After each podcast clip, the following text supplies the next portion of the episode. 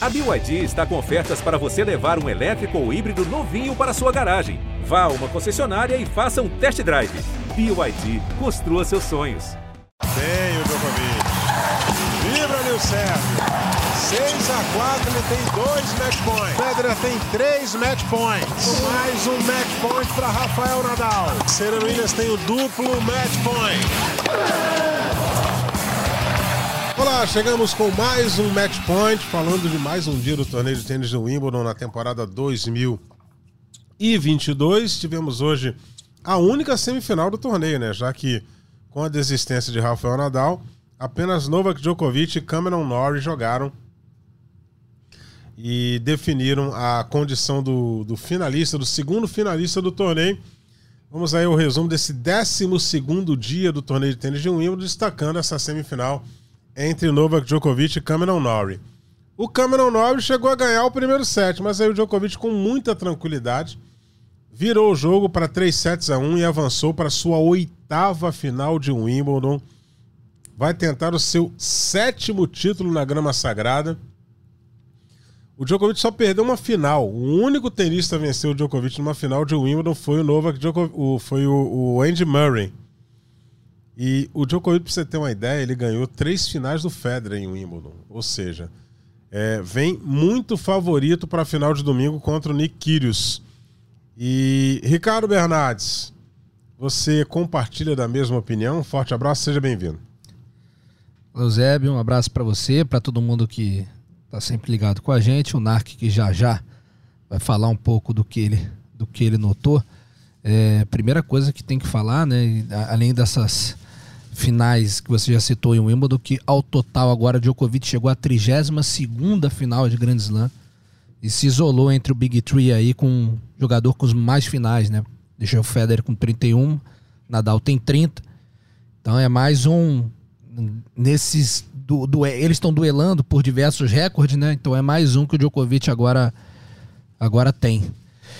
E sobre o, o, o jogo de hoje, o, o Djokovic Ele é, é o Cameron Norrie, a gente, pro total de zero pessoas, o Djokovic ganhou o jogo, né? Mas pra surpresa de algumas pessoas, o Norrie ganhou o primeiro set, mas tem um detalhe aí, o Djokovic nos últimos jogos ele tem entrado um pouco devagar. Isso você pode notar, no, foi, se tornou até uma constante. E eu acho que no primeiro set com o Norrie ele estava muito passivo mesmo, assim. Vai lá, Norrie, joga, joga, joga, joga. E foi até um set meio atípico, né? Muitas quebras de saque ali, então não. Foi muito estranho esse primeiro set e a postura do Djokovic um pouco até passiva. O Norrie, claro, motivadíssimo. A cada quebra de saque ele conseguia cada ponto bem jogado ali, uma torcida junto a ele. E fez o que tinha que fazer. O Norrie, de forma como ele jogou hoje, ele ganharia de, sei lá, 80% do circuito aí na grama. Então, fez, fez o que ele poderia fazer. E aí, no segundo set, Djokovic. É, algumas diferenças. Primeiro, botou o bonezinho, né? E aí, algumas coisas pisou um pouquinho mais dentro da quadra, começou a acelerar, buscou um pouco mais a rede. E aí tem um ponto crucial ali no 3 a 3 que até então o Djokovic já começava a dar pintas que estava mandando no jogo, mas é, tava igual, 3 a 3 Aí o Cameron Norrie, na verdade 3-4, Cameron Norrie sacando em 3-4.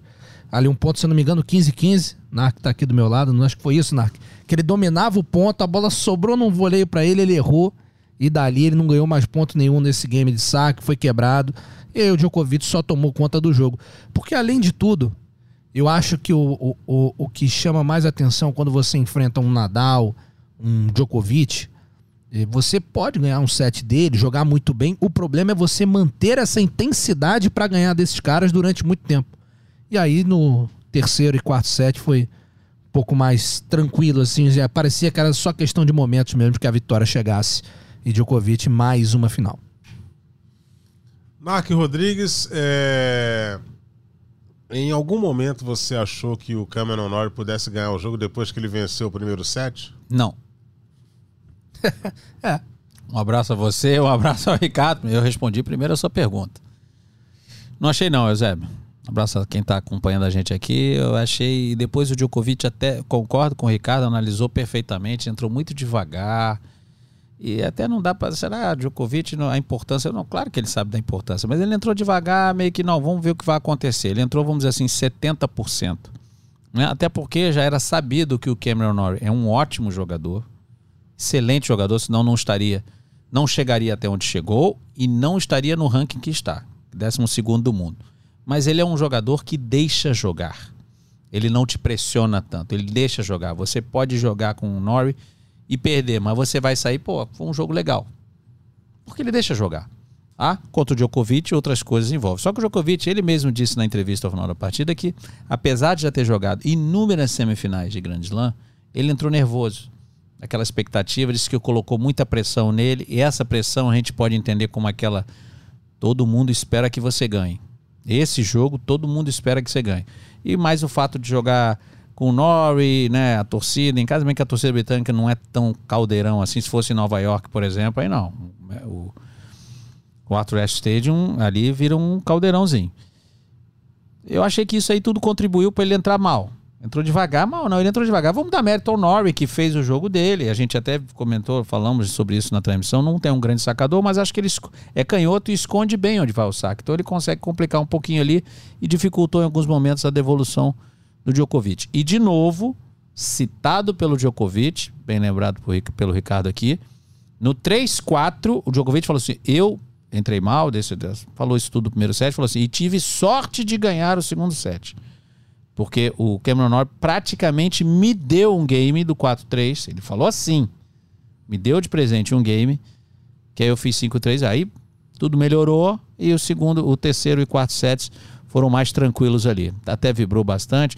No finalzinho, até acho que ele mandou um beijinho para alguém na torcida que devia estar tá importunando ele ali, que até um, meio um misto de aplausos e vaias, deu pra gente ouvir ali um pouquinho do, do Djokovic. Mas caminhou fácil e momento algum a gente, para falar a verdade, a gente até falou isso, sobre isso no, na última edição do podcast. Dificilmente o Norrie teria armas para vencer, né? Então a dúvida ali não era eh, o comportamento, era como o Norrie ia jogar. E ele fez tudo o que ele sabe fazer. Ele não jogou nada diferente. Só entrou acreditando. Óbvio que acreditou mais depois do primeiro set, sim. Mas a bem verdade é que ele venceu, ele jogando e o Djokovic ainda não. não estava meio devagar. Depois que começou a melhorar, e de novo, o Djokovic tem razão. Ali, naquele errou um voleio ali, dois pontos que ele deu ali de graça ao Norrie, o jogo ali mudou completamente, mudou. porque ali ele começou a errar umas bolas que ele não fáceis, que ele não vinha errando. Não estou dizendo que ele não ganharia o jogo ou que não, não perderia, mas ele não vinha errando até então aquelas bolas. E fáceis, em bolas fáceis. E aí foi o que a gente viu até o final. Djokovic na final, esperava-se isso já. Contra o Kyrgios, aí sim o Kyrgios que é a surpresa. E foi exatamente isso, para mim, assim, foi notório que, primeiro, esse set já estava um set mais complicado por nós, porque o Djokovic já tinha feito pequenos ajustes, estava um pouquinho mais dentro da quadra, já estava um pouquinho mais agressivo também, não era aquela agressividade toda, mas já estava um pouquinho mais agressivo, então, mas estava aparelho. Esse, esse voleio que ele errou, ele dominou o ponto, o voleio ficou alto, era só matar, ele errou o voleio. E dali. Não, mas ele errou smash depois, depois ele errou não, bola colada. E dali veio rede. um caminhão. É, é isso que eu falo. Talvez tenha. Claro, pô, você sabe que alguns pontos são muito, muito importantes, definem a história de um jogo, mas eu acho que além de tudo é o cara, depois daquele momento, ele falou: pô, agora vai ficar difícil, porque eu vou ter que acompanhar a intensidade que esse cara joga. Porque, gente, é, vamos lá. Norrie, como a gente falou, grande jogador, já teve no top 10, vai ser 11 do mundo na próxima atualização do ranking, ganha de vários jogadores. Só que a intensidade de Nadal, de Djokovic e no Medvedev no momento bom é diferente de todo mundo. É, é, pouco ponto que te dá de graça, é muita escolha tática que te obriga a, a jogar de uma forma diferente. E isso, eu, eu, até citei isso em algum podcast, eu não lembro qual foi agora. Algum companheiro do Ayrton Senna que ele teve lá no, no começo da carreira, que o cara falava assim: Cara, eu consigo ser tão rápido quanto o Senna em duas voltas. Eu não consigo ser rápido igual o Senna em 50 voltas. E é mais ou menos essa comparação que eu vejo com o Nadal, com o Djokovic. Você até consegue ali, bom, vou fazer tirar um, um set. vou tirar um set, Mais vou três. fazer. Mas e aí? Como é que eu vou fazer para tirar três? Porque primeiro que eles têm uma intensidade diferente, outra experiência, escolha tática, leitura de jogo diferenciada. É muito complicado. E agora, sim, é um jogo que é, eu tô muito. Eu, eu falei é, ontem e estou muito curioso para ver o comportamento do Kyrgios. Hoje ou ontem, na coletiva de imprensa, ele já soltou uma que dá para ver que ele se alimenta dessas coisas, né? Ele falou que dos grandes aí, dos grandes jogadores da, da Austrália, né? Ele, ele nunca apoiou ele, ele na carreira, ninguém nessas tem, duas semanas. Ninguém nunca apoiou ele, nem tem apoiado, exceto o Leighton Hewitt. Ali foi um que ele, que ele tirou desse, desse bolo. Então, é, ali já é um recado, né? Pra essa galera. Tipo, ó, imagina se ele ganhar. É, ele vai dizer, esse título é meu. É, porque não, não tem nada de Austrália. Ninguém teve esse apoio, é não, me, não, me, ajudaram, não me incentivaram. Nos meus momentos ruins não fizeram questão de vir tro trocar uma ideia para me tirar dos momentos. Vai ser um, um show. Vai ser um show. É. E eu acho que se é, é um coisa que ele se abastece, né? Naquele, eu tô aqui Tomara só para provar. Ele entre com isso tudo na cabeça. Assim, o quão importante vai ser o, e digo mais, é, o desempenho é que vai contar. Ele perder, Kyrgios na final de um ele perdeu para o Djokovic. Nada de anormal.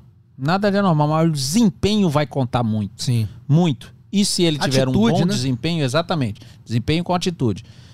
Se ele tiver bom desempenho e também boa atitude, aí ele pode realmente vencer, por que não? Pode vencer, claro que pode. A chance é menor que do Djokovic? Sim, Djokovic é favorito. Mas ele pode vencer. Só que perdendo, a atitude e o desempenho vão contar muito para quem sabe ser um turning point na carreira dele daqui para frente. Pode ser o mesmo Kyrgios, não sou tão profissional quanto deveria ser, de treinamento, tudo, mas com outra cabeça. Né? Vamos seguir a vida de maneira diferente. Agora eu mostro, ó, eu posso conviver com esses caras, jogar no nível desses caras e não se envolver tanto em polêmicas, o comportamento na quadra, porque esses comportamentos passados, até se a gente entrar ali, tem uma lista enorme, e muitas, muitas vezes ele perdeu até o respeito pelos próprios colegas do circuito. Coisas que ele fez com os Caixa 9, outros jogos que ele entregou. Entendeu? Então eu acho que é o tipo de coisas que ele não precisa disso. Ele tem que mostrar qual é o cartão de visita dele. Tem que ser o tênis? Vai ser o tênis. Vai ser o tênis. Ele está com uma grande chance aí. Espero que, já que o Leighton Hill está lá, tenha colocado a mão no ombro dele, na cabeça dele. Meu amigo, olha a chance que você está tendo. É isso aí. Então essa é a expectativa para domingo, né? A final é, masculina de simples do torneio de tênis de Wimbledon entre Novak Djokovic e Nick Kyrgios. E a gente espera que o Kyrgios não seja afetado também pelas notícias fora do tênis, que ele está com problemas na justiça. E quando ele voltar para a Austrália, ele vai ter que se explicar. Senão ele corre o risco de ver o sol nascer quadrado aí durante alguns dias ou até durante muito tempo, né? É só para quem não, não acompanhou, que já falamos sobre isso e não, não leu tá, e tá ouvindo agora, ele é acusado por uma ex-namorada de violência física e, e, e, psicológica e vai ter que depor, vai a um tribunal na Austrália prestar né, seu depoimento sobre essa ação que está sendo movida. Inclusive, Eusébio, durante a coletiva, quando a Ayla Tomjanovic perdeu o jogo dela, a primeira pergunta que fizeram para ela foi sobre isso, porque ela foi namorada do Kyrgios durante um tempo. Inclusive, ela, ela inclusive nas redes sociais aí desabafou, falando que é um absurdo, é, numa coletiva para falar do jogo dela. A primeira pergunta que fazem é sobre isso. Ela deveria ter respondido isso na hora para é, quem perguntou, né? Ela deu aquela resposta mais evasiva, não, meio que né, não confrontou, mas é, também não, não, não respondeu a questão ali até porque não compete a ela, né? Se ela, se creio eu que se ela não fez nenhuma denúncia, nada aconteceu com ela, então a vida dela seguiu, a vida dele seguiu, e aí mais ou menos assim, lava minhas mãos, o problema é dele, e aí ele que responda. Então assim, é, vamos, é, é aquilo que a gente estava falando, né? O problema do, do, do Kyrgios nessa parte mental, assim, não sei até que ponto essa, essa questão gravíssima extra-quadra pode afetar dentro de quadra, ele já tinha se, acontecido isso na véspera do jogo contra o Garim, né? Quando saiu a denúncia foi antes do jogo contra o Garim. E ali, aparentemente, ele conseguiu focar no que estava dentro de quadra. Agora é uma final, né? Então, apesar de ser imprevisível, a tendência é que ele não, não leve esse, esse problema pra, pra, para a quadra, né? É, que não deve ser, não é muito feitio dele também, né? Acho que ele não tá ligando muito para esse negócio, não. Eu acho que ele só vai viver a realidade quando ele voltar para a Austrália e aí ele vai ter que se explicar por lá. Portanto, no domingo, a grande final, o jogo começa às 10 da manhã, a entrada em quadra às 10 da manhã, mas é, a abertura da transmissão no Sport TV 3 é a partir de 9 e meia da manhã. É, amanhã, sábado, é, o, o Cláudio Show vai estar aqui fazendo o, o, nosso podcast, porque o Cláudio Show estará na final feminina de Simples a partir de nove e meia da manhã, junto com Domingos Venâncio. Eu estarei ao lado do Narc Rodrigues na final de duplas no masculino. É, e o Domingos e o, e, o, e o Cláudio vão fazer a análise da final feminina, destacando amanhã no nosso podcast. É, agradeço aqui ao Narco Rodrigues, ao Ricardo Bernardes por essa análise de hoje. Djokovic está na final, pela oitava vez na final de Wimbledon, e vai tentar o seu sétimo título no All England Club, o seu vigésimo primeiro título de Grand Slam. É, amanhã o Claudio Show vai estar por aqui e no domingo eu vou estar de volta aqui com o Narco Rodrigues para a gente analisar, e o Ricardo Bernardes também, para a gente analisar a grande final entre Novak Djokovic e Nick Kyrgios. Forte abraço a todos e até lá!